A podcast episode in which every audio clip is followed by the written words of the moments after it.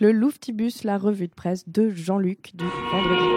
Mimi En voiture tout le monde J'espère qu'on fera un voyage tranquille. Louftibus Louftibus Bonjour, bonjour et bienvenue dans le Louftibus, le Louftibus où avant de rentrer, il va falloir crier puisque comme nous le raconte le ministère argentin de l'éducation, crier libère de l'énergie qui vous revient en pleine face pendant toute la journée. Donc, il va falloir crier avec nous dans vos voitures, dans vos douches, dans vos thés au lait 3 2 1. Ah et voilà, on se sent tout de suite beaucoup mieux, beaucoup mieux pour rassurer nos amis boursicoteurs et actionnaires de Facebook. Facebook va bien malgré le scandale Cambridge Analytica où donc plus de 80 millions de comptes Facebook se sont fait sucer leurs données personnelles et intimes pour aider à la réélection de Donald Trump et euh, au succès du Brexit en Angleterre. Eh bien, malgré tout ça, Facebook continue de gagner plein de pognon. Au premier trimestre, Facebook a vu son chiffre d'affaires bondir de près de 50% sur un an,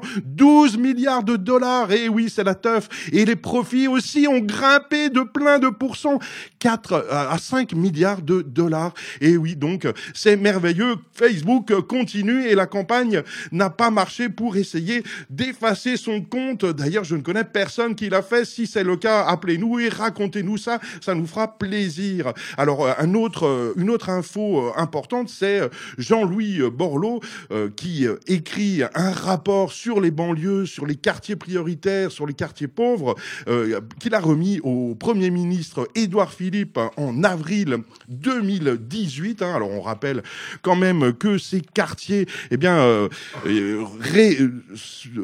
réunissent tout un tas de difficultés. Alors malgré les critiques du genre, oula, mais il y a plein de millions de milliards euh, pour les quartiers pauvres, pour euh, les coteaux, pour Bourse-Filaire, etc., pour le Drouot. Eh bien, non, non, non. Euh, Jean-Louis Borloo, ancien ministre de la ville, eh bien, il s'inscrit en faux contre ces idées reçues et tout, à peu près tout, il y en a moins. Il y a trois fois moins d'étudiants, il y a deux fois moins de lycéens en filière euh, générale. Il y a un jeune sur six euh, qui est un décrocheur. Les équipements et services publics sont massivement moins présents qu'ailleurs, avec des agents moins expérimentés. Il y a moins, c'est des communes qui ont moins d'argent, et etc., etc., etc. Il y a tout un tas de chiffres qui montrent par A plus B, bien que ça va pas aussi bien que ça. C'est le monde qui nous le raconte. Et alors, ce rapport, ben, que préconise-t-il eh bien, il préconise, par exemple, la création d'une académie des leaders à côté de l'ENA, donc euh, l'ENA qui a la voie royale pour accéder à la présidence de la République, par exemple. Hein, notre cher euh, Emmanuel Macron en est issu. Eh bien, une académie des leaders, donc, qui recruterait 500 jeunes par an sur la base d'un concours très sélectif, mais euh, tourné uniquement dans un premier temps vers les jeunes des quartiers sensibles, quartiers prioritaires de la politique de la ville.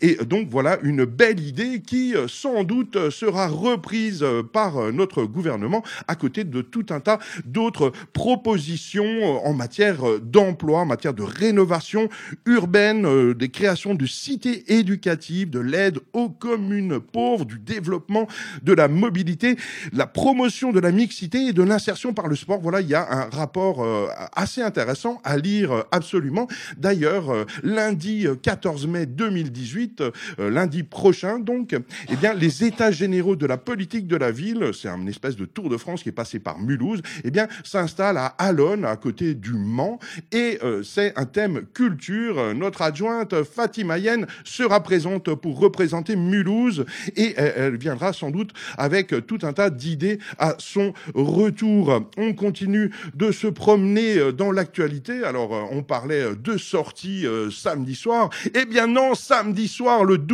mai 2018. Il ne faut surtout pas sortir, hein, puisqu'il y a l'Eurovision à la télévision. Et oui, bien sûr, l'Eurovision en direct de Lisbonne. Et Courrier International nous raconte bien que c'est la teuf absolue, l'Eurovision. Hein. Ni l'exposition universelle de 1998, ni l'Euro de foot en 2004 n'ont eu cet impact et cette capacité à promouvoir le pays. Et oui, plus de 100 millions d'euros de retombées sont attendus par le patron des hôtels et des restaurants de Lisbonne. 200 millions de téléspectateurs. Bon, il faut avouer que l'immense majorité aura plus de 75 ans, hein, mais l'Eurovision, c'est samedi et vous pourrez chanter avec nos amis estoniens, etc., etc. On termine avec une info rigolote si on adore les chiffres. Quelle est l'entreprise qui dégage les plus gros profits du monde Je vous le demande.